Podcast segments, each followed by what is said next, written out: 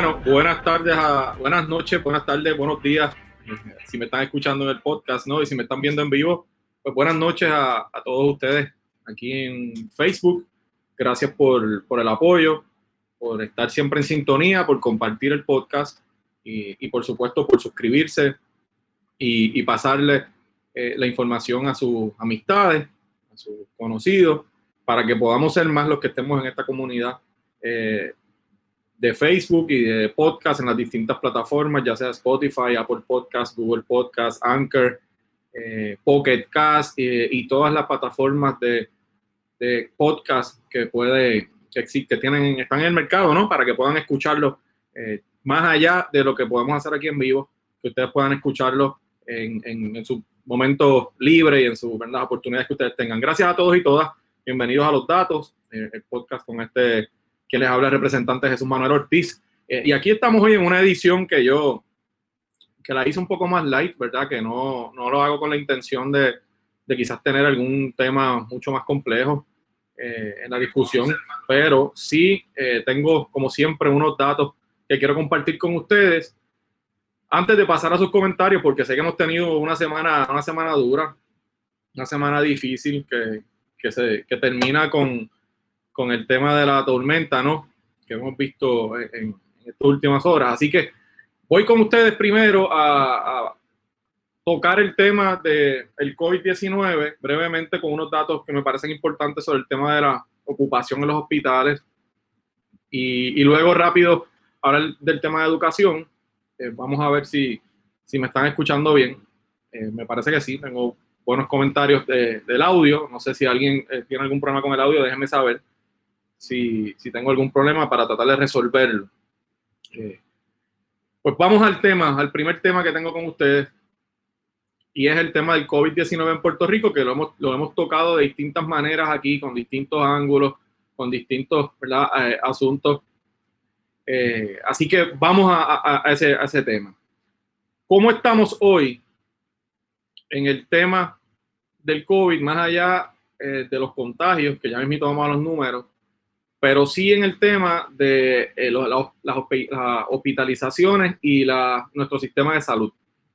Esta información que, hemos estado, que voy a compartir con ustedes, obviamente información que está compartiendo el gobierno, uno, yo siempre trato de darles a, al gobierno, ¿verdad?, la, el beneficio de la duda, aunque cuando los fiscalizo, pues los fiscalizo de frente y con la información que tenemos. ¿Dónde estamos hoy? Bueno, estamos en un momento donde los contagios han aumentado, evidentemente y, todos lo sabemos. Pero hoy se informa que Puerto Rico llega al 70% de ocupación o de hospitalizaciones en cuanto a las camas en los hospitales en Puerto Rico. Tenemos eh, en intensivo, ¿verdad? Por supuesto. Estamos hablando de las camas en intensivo. 70% de las camas están ocupadas. Son 475 camas. Ahora bien, de esas 475, y esta es la parte que quiero que todos estemos claros, porque me parece que es responsable hacerlo, 66 están ocupadas, por lo menos hasta el día de hoy, por pacientes con COVID-19. Así que no es que las 475 o el 70% que les hablé son pacientes de COVID, sino que personas con distintas condiciones, incluyendo los que tienen COVID-19, están ocupando las camas que tenemos disponibles en, en el área de intensivo. Claro, esas 66 camas que les hablé de pacientes con COVID representan el 10%. Por lo tanto, eh, ese es el número que da el gobierno hasta el momento. El restante 60% de ese, de ese 70 que les dije que, que, estaba ocupado son personas con otras condiciones. Según el Departamento de Salud, habían 205 camas de intensivo al día de hoy disponibles. O sea que hay 475 que están ocupadas, 205 disponibles. Eh, en cuanto a la totalidad de las camas, 3.726 camas de adultos están ocupadas, pero de esas 3.726, eh, 370 corresponden a pacientes con COVID-19. Así que volvemos con la cifra. De las 3.726, 70 son pacientes de COVID-19 y quedan disponibles alrededor de 3.200 camas en todo Puerto Rico en hospitales, ¿verdad? Estamos hablando. De esos 370 pacientes, ya les dije en la eh, alocución anterior que 66 están en intensivo y 36 están conectados a un respirador artificial. Volvemos a los números. 370 hospitalizados, de esos 370 hay 66 recluidos en intensivo y hay 36 en respiradores. En otras palabras, y ahora vamos, vamos a tratar de simplificar porque sé que les he dicho bastantes números. 370 personas hospitalizadas en Puerto Rico hoy por COVID-19. Eso representa el 4% de las camas que hay disponibles en Puerto Rico. El 4%. En cuanto a intensivo, 475 camas se están utilizando en este momento.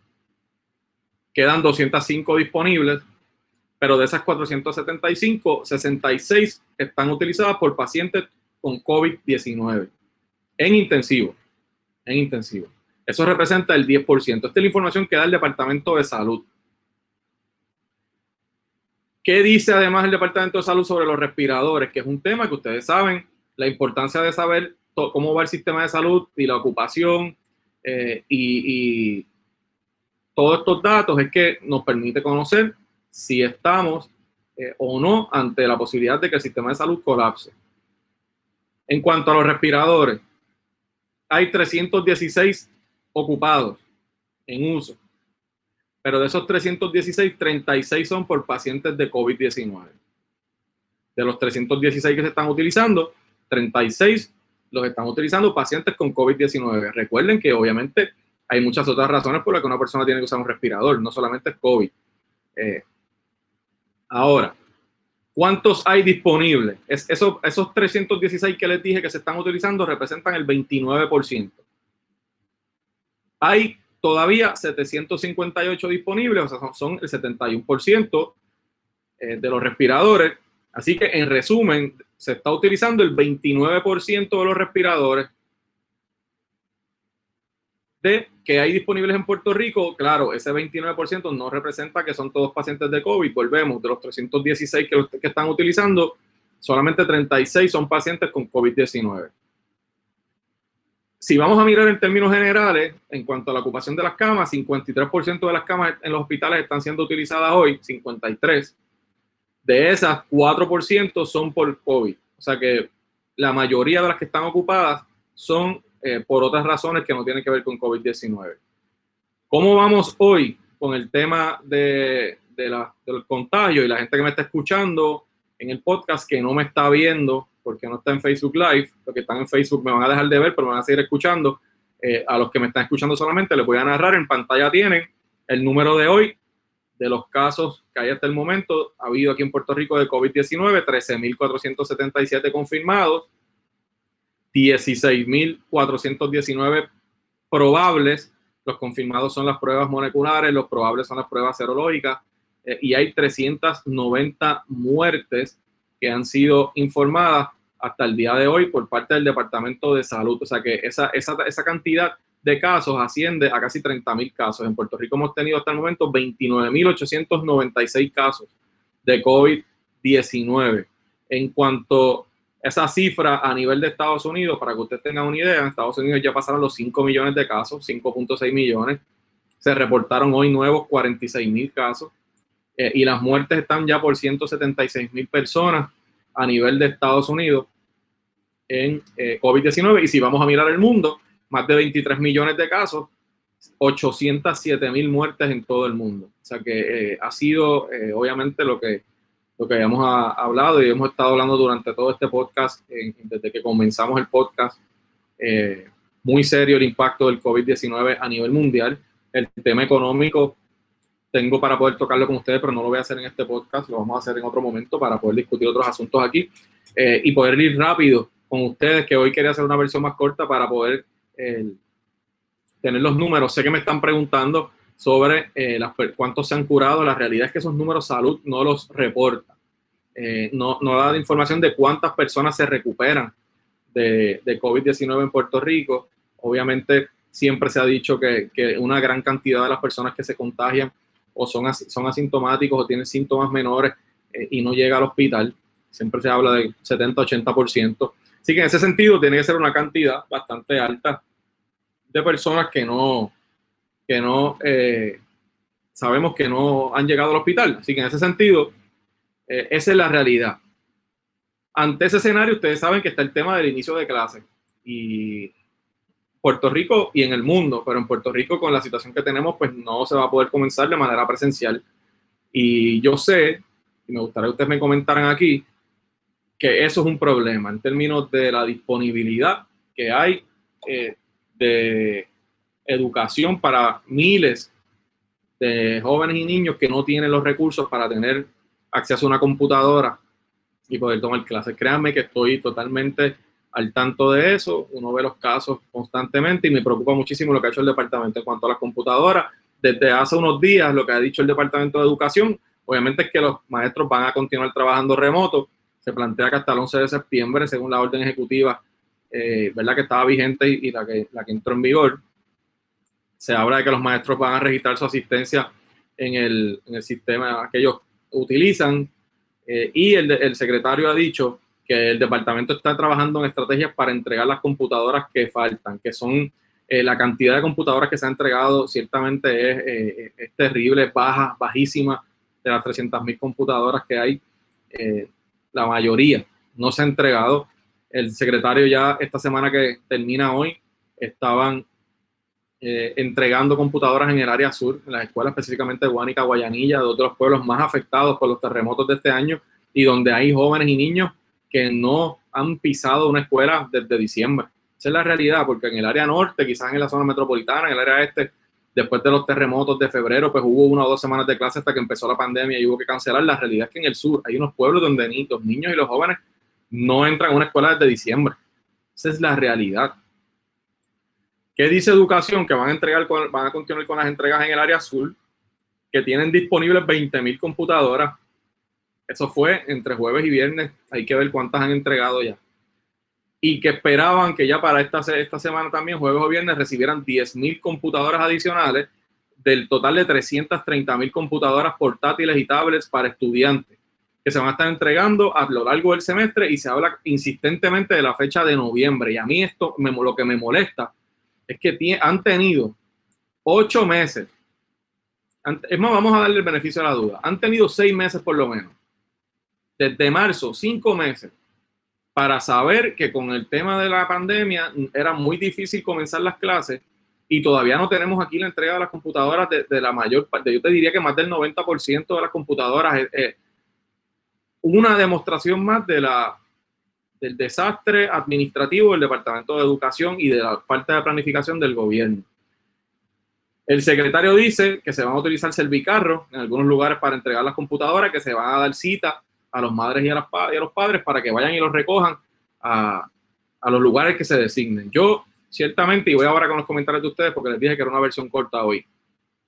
Ciertamente yo tengo que poner en duda prácticamente todo lo que el gobierno eh, plantea eh, y ha hecho en esta emergencia, más allá del primer lockdown, y lo he dicho muchas veces aquí, primer lockdown que, la gobernadora eh, estableció, que a mí me parece que fue correcto, más allá de eso, aquí hemos tenido un desastre en los aspectos más básicos de responder a esta emergencia, desde la compra de pruebas, desde el, el, contract, el contact tracing, el rastreo de casos, desde el rastreo de los casos en el aeropuerto, desde hacerle las pruebas a los envejecientes en los hogares de envejecientes, eh, hasta eh, comprar las computadoras y tenerlas disponibles para los niños en las escuelas. Todo ha sido un desastre por el mal manejo del gobierno.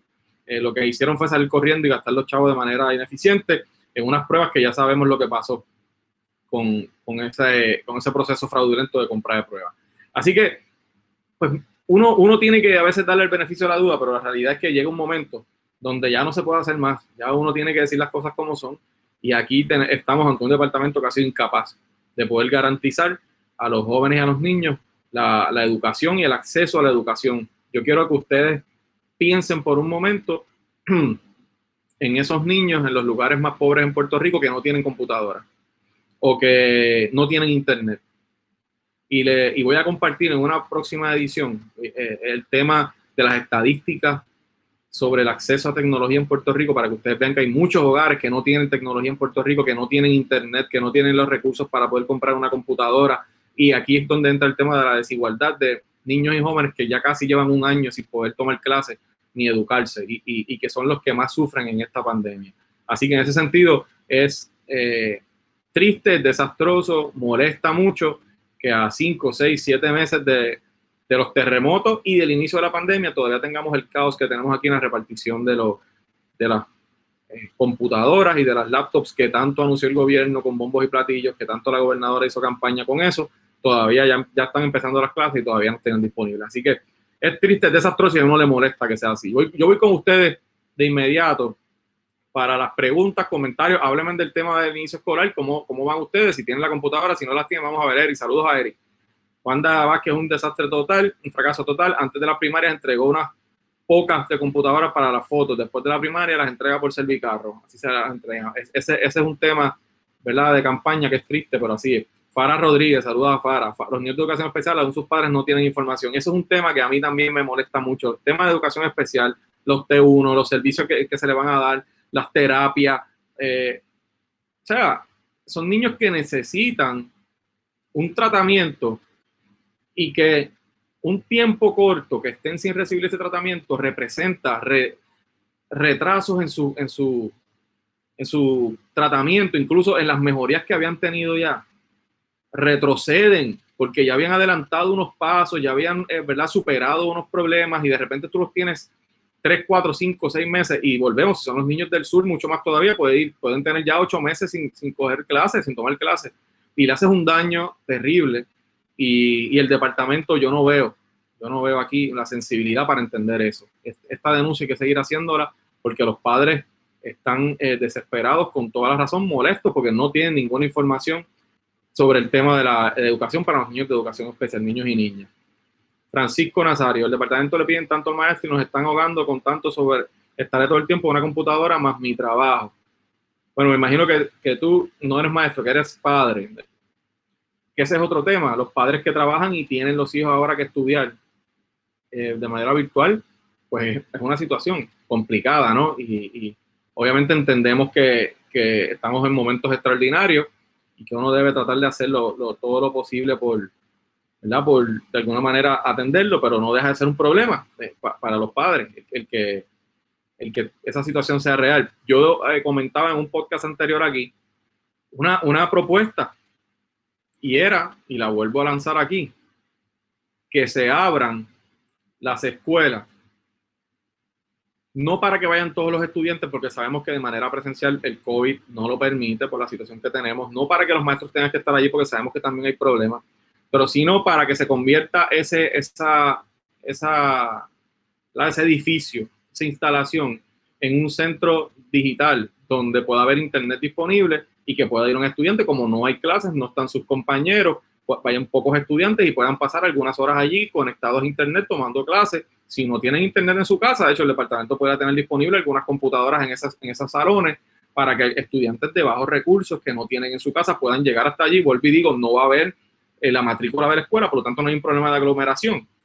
Eh, que puedan llegar allí y tomar las clases en una estación que se pueda subdividir con una computadora, ya sea la computadora que el departamento le da y se pueda conectar a internet, o si no se la han podido entregar, pues alguna computadora que pueda utilizar no es para todo el mundo, los niños que tengan en su casa la facilidad se quedan en su casa, los que no tengan tienen esa posibilidad. El problema es que si no lo hacemos, pues vamos a tener cientos de niños, cientos de miles de niños posiblemente, que no tengan acceso a educación. Y eso es un problema que, que, tenemos que atender, porque es acceso a la educación. Elizabeth Quiñones, es imposible, yo tengo cuatro adolescentes y no tengo equipo para todo. Pues, pues mira, e, eso es una, una situación que yo escucho repetidamente. Si tienes más de un hijo, y no tienes el equipo para todo, pues entonces, ¿cómo lo vas a hacer? y esto lo que a mí me preocupa, además de que no tienen acceso a la educación, que es lo primero que uno tiene que preocuparse aquí, pero me preocupa mucho que eso lo que entonces tenga como resultado es que aquí le, den el grado a todos los niños y que realmente se le atrase eh, el proceso de aprendizaje y tengamos problemas con, después con niños que no tienen las destrezas porque no han podido tomar clases. Y eso es una realidad vamos a ver qué tenemos por aquí. Evani del Mar y Bonet. Los, asistentes de eh, estudiantes, otra vez estamos en el limbo. Solo dieron 397 permanencias y los demás que haremos. Eso, eso es totalmente cierto. Déjame ver si veo el mensaje completo. Aquí estamos. nuestros niños nos necesitan. Ese es un tema que yo he tocado mucho aquí sobre el tema de los asistentes, los T1, etcétera, etcétera, que ya tienen niños asignados, que los niños están acostumbrados a ellos, que ya tienen un adelanto con sus niños y, y, los tienen en el limbo todavía. Y volvemos, hacemos otra vez el llamado para que por favor adelanten el proceso con los asistentes T1, que sabemos que están pasándola difícil porque todavía muchos de ellos no saben lo que van a hacer eh, en, el, en su caso porque no les han dado eh, la permanencia. René, este gobierno fracasó en la educación. Al día de hoy, miles de estudiantes aún esperan por tomar clases virtuales y el gobierno bien gracias. Eso es una realidad. Maribel Rivera, los estudiantes de educación especial con impedimentos múltiples que no han nombrado los asistentes cómo van a coger clases virtuales y sus terapias. Ahí, tenemos otra, otra cara de la moneda, no solamente la del asistente que no tiene la certeza de qué va a pasar con, con él y con él o con ella y cómo va a manejar el estudiante que tiene y que está atendiendo, sino del lado de la familia del estudiante y del propio estudiante que no sabe si ese asistente con quien está trabajando final, o lleva un tiempo trabajando, finalmente va a seguir ahí. Y eso también redunda en un problema para ese niño, para esa niña. Yo, como les decía ahorita, si han podido adelantar algo en su tratamiento, en su destreza, en superar la situación que tienen o alguna, alguna destreza que no, no hayan podido dominar, pues entonces todo este proceso lo que hace es que retroceden. Eh, y eso es un daño eh, considerable a esos niños. Vamos a ver si tenemos por aquí más comentarios. En relación al COVID-19, Vanessa Navarro. Aquí lo más importante que debemos hacer es seguir cuidando de este enemigo mortal y no bajar la guardia. Eso es correcto. Yo tengo de acuerdo con Vanessa. muchos contagios. Tenemos que hacer cada uno de nosotros de nuestra parte. Así que en ese caso, totalmente de acuerdo con Vanessa. Luis Omar Soto, me lo dices que soy padre de un niño con autismo. Pues Luis Omar tiene la experiencia de primera mano.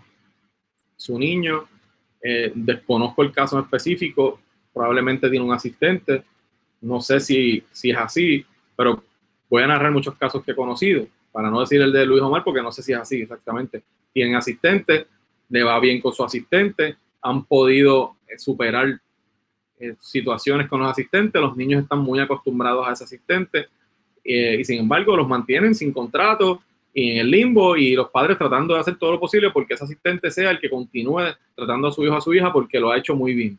Eh, y eso, para que ustedes vean, lo vemos todos los días en distintas partes de Puerto Rico y eso, eso hay que atenderlo. Grisel Díaz, ¿cómo van a empezar las clases? Bueno, las clases tendrán que empezar de manera virtual, como ellos han dicho. El problema es quiénes van a poder tomar clases, cuántos de esos niños van a poder realmente tener acceso a la educación. Si ya vemos que de 300.000 computadoras hasta el jueves pasado te estaban entregando las primeras 20 mil y estaban esperando 10 mil más. Ponle que las entregaron todas. Vamos a suponer que las entregaron todas, 30 mil de 300 mil computadoras. O sea, la realidad es que eh, la cantidad de niños y jóvenes que no están, no tienen acceso y no tienen la computadora es enorme. No están dando terapias a los niños de educación especial, tampoco nos han llamado de la escuela. Oscar Marcial. El otro caso más de educación especial. Y, y aquí es peor, Oscar plantea que no los han llamado y, eso eh, me preocupa mucho más porque sustenta lo que comentaba un amigo aquí a principio del podcast, de que no tienen ninguna información. Y en ese sentido, pues es peor aún. O sea, los padres sin información, sin saber qué van a poder hacer con sus hijos y con sus hijas.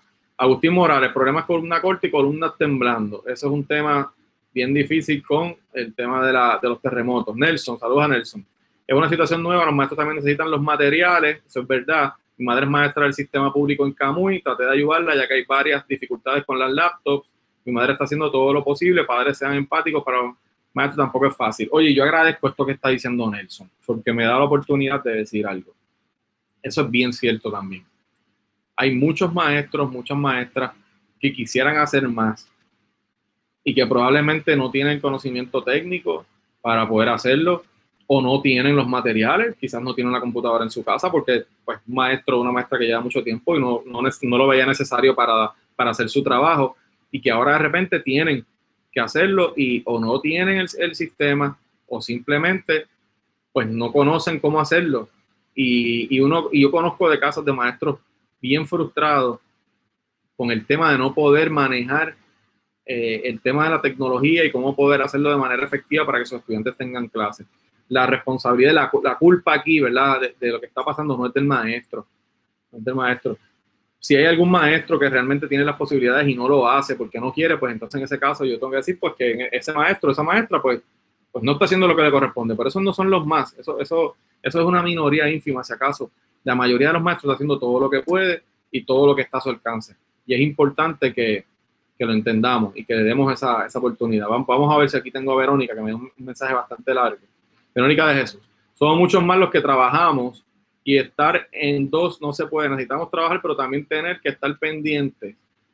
Necesitamos a que, que en la escuela no se puede todo online, o sea, presencial. Yo siempre he dicho que hay cinco días en la semana y son ocho horas al día. Mi pensar que los maestros pueden atender a cada padre diferentes horas distanciados, ya que bastante espacio hay en los salones, darnos las tareas o asignaciones que ellos deben realizar y escoger un día para entregar. Mira, Verónica, Probablemente eso se pueda hacer en alguna. Yo no estoy seguro que se pueda hacer en todas las escuelas, ¿verdad? Y, pues es complicado porque pues hay maestros también que tienen sus condiciones, hay... O sea, yo, yo creo que aquí hay que buscar una manera, que yo creo que por ahí era donde iba primero, y donde iba el gobierno hace un mes antes de que se viera la, nuevamente el tema del aumento de los casos, y es hacer un sistema híbrido, donde unos días puedan ser virtual y otros días puedan ser presencial. Lo que pasa es que hasta que no haya control, por lo menos, de lo que está sucediendo con, con la pandemia, pues no hay manera de hacerlo presencial porque lo que vas a tener allí es un descontrol en los casos. Y en ese sentido hay mucha información, muchas noticias saliendo a nivel del mundo sobre la preocupación de que los jóvenes, los niños especialmente, sirvan de, de portadores, por decirlo de alguna manera, el virus y contagien a sus papás, a sus abuelos, etcétera. Eso es una preocupación legítima. Así que en ese sentido hay que buscar un happy medium de ver cómo se puede manejar, porque ciertamente tú tienes un punto. Eh, los, padres también tienen un trabajo que hacer para poder mantener a sus hijos y no hay manera que tú puedas tener quizás las dos cosas por tanto tiempo. Quizás un, tiempo lo puedes hacer, pero, se está eh, extendiendo bastante y eso crea muchos otros problemas. Leli que hay maestros que tienen varios grupos que su, que suma son 90, a los que llama a todos acaba, a lo que llama a todos acaba el semestre, ¿cierto? Que tienen más de un grupo y son muchos estudiantes. Yo lo que entiendo es que deben llamar al, al llamado salón hogar, ¿no? Cada maestro debe encargarse de su salón hogar. Es lo que sería a mí más legítimo para ellos, ¿no? Para manejarlo de esa manera.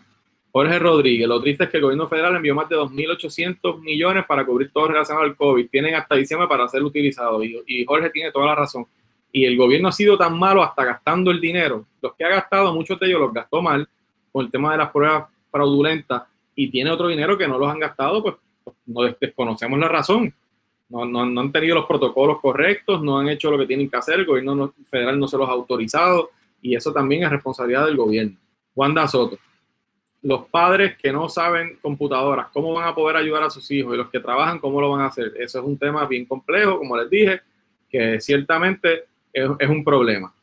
Eso es un problema. Y es bien difícil uno poder dar una solución aquí. Claro, yo, como dije ahorita, el tema de habilitar las escuelas como un centro tecnológico, donde tú puedas tener allí quizás algunos maestros que están dispuestos a trabajar, no tengan una condición, ¿verdad?, que, les ponga en peligro, eh, pues uno, es una posibilidad, pero no he visto que se haya considerado nada como eso.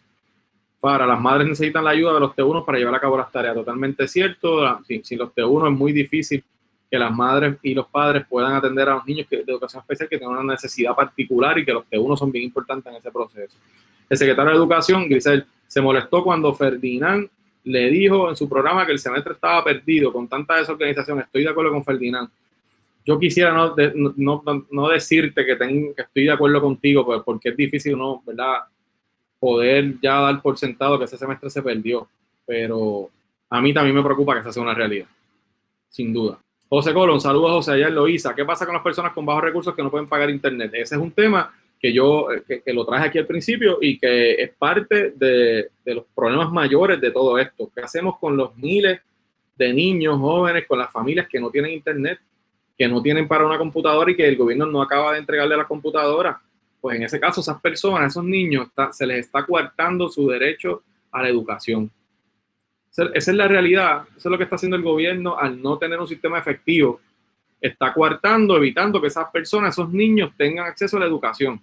Eh, y hay que buscar alternativas. Y vuelvo y repito la que acabo de mencionar. Si tú tienes la escuela y la abres y lo conviertes en un centro tecnológico o usas un centro comunal en algún municipio, los alcaldes cooperarían con eso. Yo sé que Julián lo hizo, lo haría. Y abren ese lugar, ya sea la escuela o un centro, para convertirlo de alguna manera en un centro tecnológico que tenga internet, que se pueda dividir por estaciones. No todos los niños van a ir allí. Muchos tienen computadora, muchos tienen internet, pero los que no tienen, que puedan utilizar ese lugar para conectarse. Eso es una posibilidad, pero no he visto que nadie, ni del gobierno, ni de la empresa privada, haya planteado, y no es la responsabilidad de la empresa privada, por supuesto, haya planteado eh, una posibilidad como esa. Vamos a ver por aquí. Wilberto Morales. Un Manuel, soy abuelo y estoy pendiente a que llamen a los padres porque para terminar el semestre anterior se hizo con mis dos celulares, con los maestros online y los maestros lo hicieron muy bien. Pero en este momento no han recibido ninguna comunicación del Departamento de Educación cuando les llegan las computadoras, soy de Coamo y me llamo Wilberto. Pues mira, Wilberto, y eso tú estás en el sur. El planteamiento que se ha hecho es que se iba a comenzar por el sur por el tema de los terremotos. Y esa es mi preocupación. O sea, ya estamos para iniciar el semestre mañana y la, la mayoría no tiene la computadora. Muchos de esos probablemente tienen una computadora de su hermano o alguna persona, pero la mayoría no. ¿Cuál es el plan del gobierno para eso? ¿Cómo es que a cinco o seis meses de haber comenzado esto nosotros todavía no tenemos aquí las computadoras disponibles? Yo sé que el, el secretario contestó hace poco que hay un caso, que una compañía radicó un caso en el tribunal, impugnó la subasta de alguna manera y que eso detuvo el proceso. Eh, yo no creo que esa sea una excusa para, para poder decir que no estamos listos por eso. La realidad es que el departamento falló de nuevo en poder estar listo para cuando comenzara el semestre. Punto. Eh, vamos a ver. Por favor, alguien que le diga al secretario de Educación, al secretario del Trabajo, que desbloquea a miles de personas con las órdenes ejecutivas, no pueden reclamar por estar bloqueado. Que desbloquea a miles de personas. Mari Carmen Cisneros pues mira, tengo que admitir, Maricano, que no entiendo a qué te refieres con bloquearlo, si me puedes explicar bien, eh, si es que no pueden solicitar desempleo o algo así para uno poder verificar lo que está pasando ahí. Vivi, saludos a la amiga Vivi. Terapistas del habla, los padres haciendo malabares para que esos niños puedan asimilar, totalmente de acuerdo. Y lo poquito, quizás lo, lo, lo mucho que habían adelantado el año pasado, varios pasos para atrás porque llevan meses sin poder tomar las terapias que necesitan. ¿En qué quedaron las inspecciones de las escuelas después de los terremotos? Mariel Narváez, totalmente correcto. Eh, Mariel, ese es otro tema que aquí se le olvidó a todo el mundo. Eh, se estaba trabajando en febrero después de los terremotos y llegó la pandemia y se acabó la conversación sobre las columnas cortas y las inspecciones. El departamento tampoco ha dado información sobre eso y, hay que seguir procurando que, se, consiga la información. Esa, es una exigencia que se le puede hacer al departamento para que informen dónde están. Vamos a ver, finalmente, dos comentarios más y nos vamos. Carmen, Carmen Fontana. Ahora mismo hay problemas con las cuentas de los estudiantes que no aparecen en el departamento registrado porque son nuevos. En mi escuela ha sucedido esa situación. Mira, ese es otro tema que yo por lo menos no había visto. Las cuentas que se crean para los estudiantes hay problemas. Eh, es que volvemos, no están listos y las clases ya comenzaron o comienzan mañana, me parece, porque, porque ya sé que ya hay personas que me han escrito que comienzan mañana el último comentario, Jorge Rodríguez, por aquí. Los que tengamos internet en nuestras casas vamos a compartir con los que no tienen en nuestro barrio. Esa es una muy buena idea, eh, Jorge, y creo que es una gran, una gran sugerencia que tú estás dando. Usar el canal de gobierno para orientación a los padres abuelos, lo básico en tecnología. Esa es otra idea, una muy buena idea. Eh, y nada, amigos y amigas, yo seguiría con ustedes. Yo sé que hay muchos mucho que queremos hablar de este tema Obviamente no quería hacerlo muy largo, siempre digo eso y termino, y termino en, en, 30, 40 minutos. Todavía mucho que trabajar sobre el tema de educación. Ustedes saben, voy a, tener más, más podcasts esta semana. Vamos a tocar otros temas o temas que ya hemos tocado en este podcast y que eh, conozcamos que continúan los problemas para eh, poder ¿verdad? continuar esa discusión aquí. Así que agradecido a todos y todas por haber participado. A los que me están escuchando en el podcast, compártanlo, igual que el video de Facebook, compártanlo. En Apple en los podcasts estamos en Apple Podcasts, Google Podcasts, Anchor, Pocket Cast, eh, en, todas las plataformas de podcast y, como siempre, ayúdenme dándole eh, seguir al podcast, compártanlo para que así podamos continuar creciendo eh, la comunidad que hasta el momento estamos, estamos construyendo con este proyecto. Así que gracias a todos y todas. Eh, un tema muy interesante, el tema de educación. Vamos a ver cómo transcurre esta semana y lo volvemos a tocar aquí para, para poder ver cómo se desenvuelve esta primera semana de clases. Así que gracias a todos ustedes, esta ha sido otra edición más de, los datos con este quien les habla, el representante Jesús Manuel Ortiz. Un placer como siempre estar con ustedes aquí. Gracias por su sintonía y vamos hacia adelante. Buenas noches.